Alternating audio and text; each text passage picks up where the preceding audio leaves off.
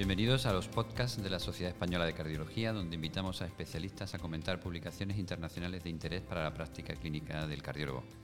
Soy el doctor Juan José Gómez Doblas, cardiólogo clínico en el Hospital Virgen de la Victoria de Málaga, y podéis escuchar todos los podcasts SEC en la web seccardiología.es, también en iBox, SoundCloud, Spotify, iTunes o Google Podcasts. Hoy tenemos el, enorme placer de compartir esta mesa con el doctor Nicolás Manito Lorite, jefe clínico de la Unidad de Insuficiencia Cardíaca y Trasplante Cardíaco el Hospital Universitario de Belviche en Barcelona, al que todos conocéis. Y él fundamentalmente nos va a hacer una pequeña un repaso de las nuevas guías de insuficiencia cardíaca publicadas por la Sociedad Europea en agosto de 2021. Bienvenido, Nicolás. Muchas gracias, Juanjo, por la invitación. Bueno, primero quería hacerte una, días tu visión como experto, tu visión global de, la, de las guías de insuficiencia cardíaca desde tu punto de vista. Bueno, respecto a lo que es mi valoración de estas guías, en primer lugar, claro, ha habido una novedad importante y es que se han publicado a los cinco años de las guías del 2016. Quizás esto lo que está reflejando es las importantes novedades que ha habido en el campo, especialmente del tratamiento farmacológico, en estos cinco años.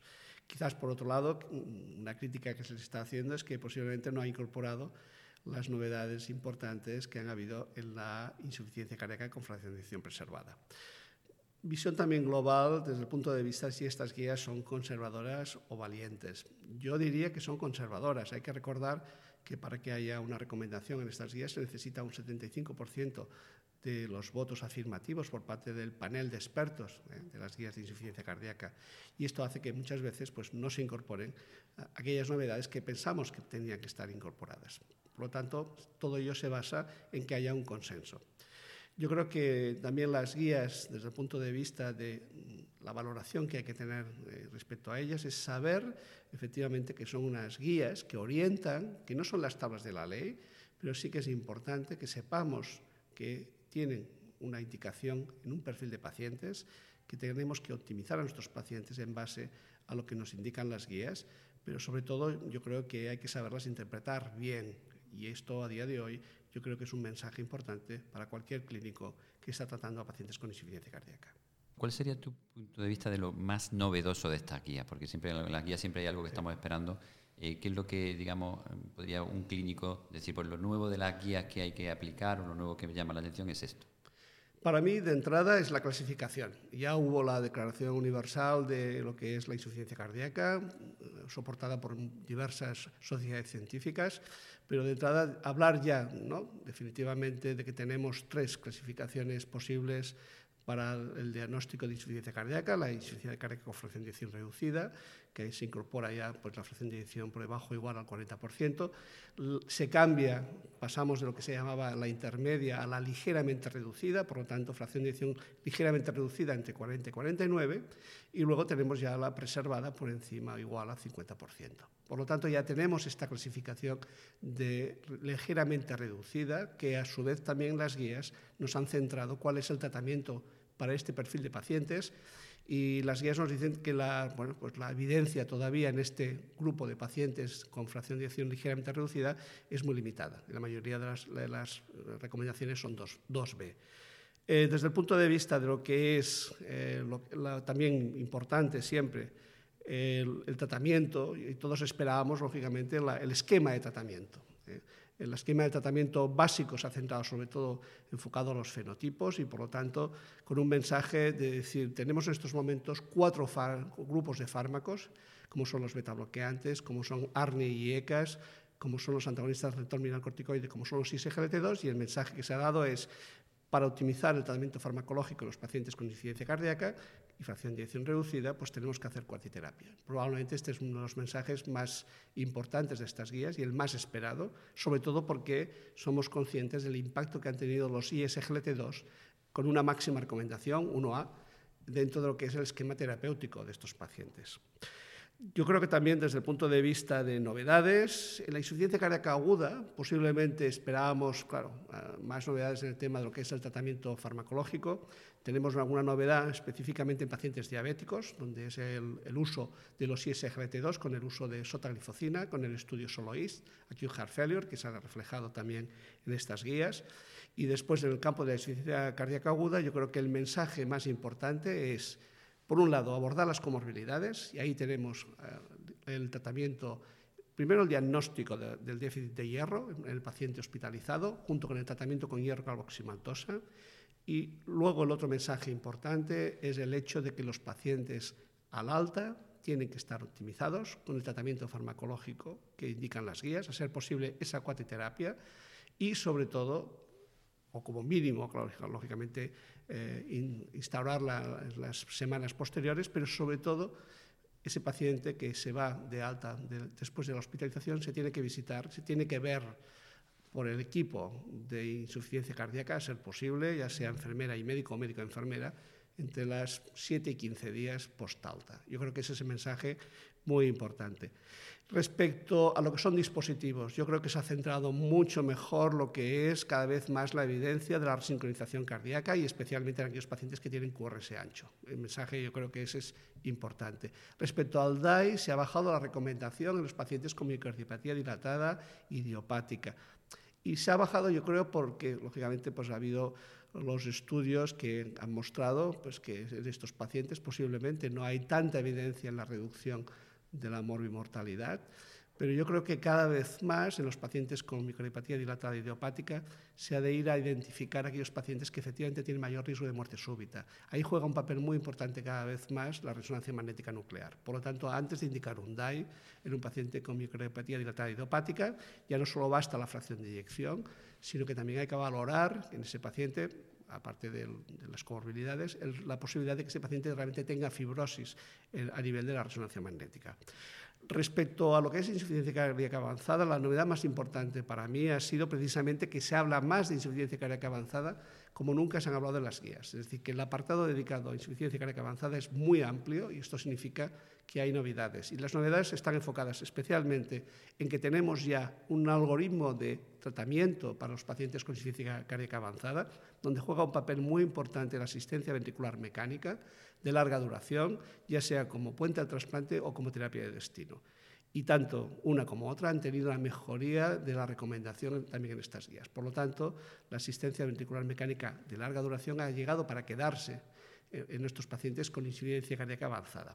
Y otra novedad importante es que por primera vez en la historia de las guías de insuficiencia cardíaca se ha dado una recomendación al trasplante cardíaco, una recomendación 1C. Yo creo que reflejando la importancia que tiene el trasplante cardíaco en los pacientes con insuficiencia cardíaca avanzada. Y desde el punto de vista de lo que es la organización de la insuficiencia cardíaca, el mensaje siempre de que la importancia de tener unidades o programas de insuficiencia cardíaca, la importancia sobre todo de enfocar la educación del paciente, de enfocar sobre todo la transición del paciente.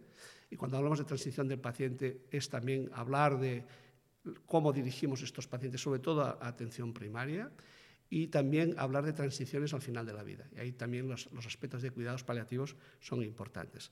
Por lo tanto, yo creo que mm, para mí estos son los, quizás los puntos más, más relevantes. Cada uno verá los más, su relevancia, pero para mí yo creo que son los puntos que a mí me han llamado más la atención de estas guías y yo creo que finalmente, pues eh, como todo en esta vida, hay que saberlas interpretar y hay que saberlas aplicar finalmente. Gracias, Nico. Y, la, quizá la tercera pregunta es siempre, las guías tienen un, elevado impacto, digamos, en, los cardiólogos, pero también suponen realmente un tema de debate y también han sido criticadas estas guías por algunos aspectos. ¿Cuáles han sido los aspectos, digamos, más criticados de la guía desde tu punto de vista? Bueno, la primera crítica que se les ha hecho es precisamente que han llegado a lo mejor un poco tarde. Y especialmente llegaron tarde porque, claro, en septiembre, pues eh, justo durante el mismo congreso que se presentaban las guías, de forma oficial, se presentaba también uno de los estudios más importantes posiblemente de la historia en la insuficiencia cardíaca con fracción de edición preservada, como era el Emperor Preserve, con resultados positivos desde el punto de vista de reducción de la hospitalización por insuficiencia cardíaca en este perfil de pacientes, cosa que, hasta ese momento ningún fármaco había podido demostrar, y sobre todo en una población de pacientes que son muy complejos, que son muy prevalentes y que además pues, es difícil de, tratarlos eh, con, lo, con, lo, que teníamos hasta, hasta ese momento, aunque sí que había evidencias en la preservada, pues lógicamente con sacubitril valsartán, con los antagonistas del terminal corticoide, pero no había estudios finalmente que dijeran, sí, efectivamente, este fármaco es potente en este perfil de pacientes, y ahora lo tenemos, y es en paglifocina. La cuestión estaba, pues claro, que esto no ha quedado reflejado en las guías de práctica clínica y estamos hablando de casi un 45% de los pacientes con insuficiencia cardíaca. Por, lo tanto, yo creo que esa es la crítica principal.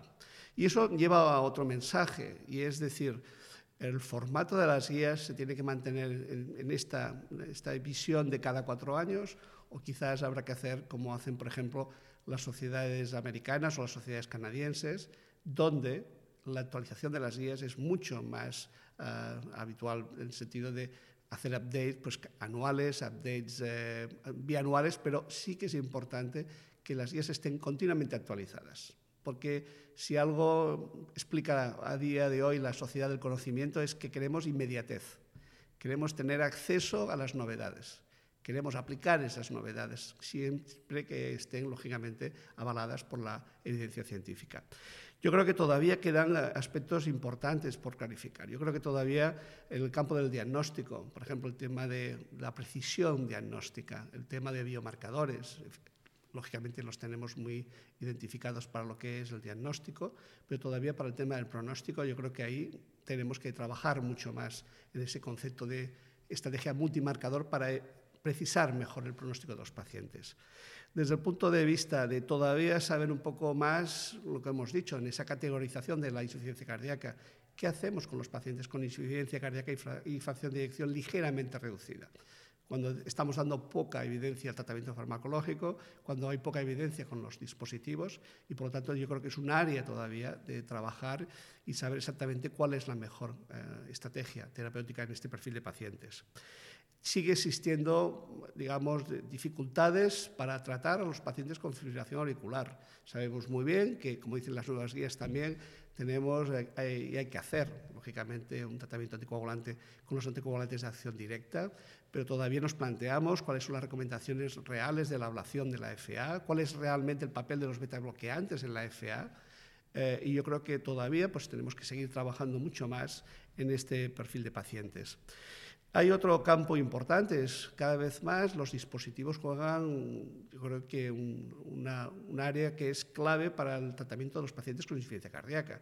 Eh, las indicaciones de DAI, ¿no? cada vez también tenemos que ser más precisos. Estamos implantando todavía demasiados DAIs que no acaban de, digamos, de hacer su función, que es prevenir muertes súbitas o arritmias ventriculares complejas. Por lo tanto, la vía de la precisión también tiene que ir a la vía de los dispositivos y sobre todo ver cómo van a ver, sobre todo el impacto que van a tener eh, nuevos dispositivos que se están eh, ya intentando implementar, como la Cardiac Contractility Modulation, el VaroSteam, las formas de estimulación diferentes que existen en estos momentos para implantar una resincronización cardíaca.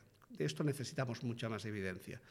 Y luego yo creo que desde el punto de vista de lo que es, sobre todo, el, tener más una visión global de aquellos pacientes que tienen eh, comorbilidades importantes. Eh, con el tiempo cada vez tenemos más pacientes como pueden ser, por ejemplo, la edad, como puede ser el género, como pueden ser pues, la, la, función renal. Yo creo que el mensaje de ir a unas guías cada vez más personalizadas, más optimizadas según el perfil de paciente, yo creo que eso es quizás también uno de los retos que tienen las próximas guías.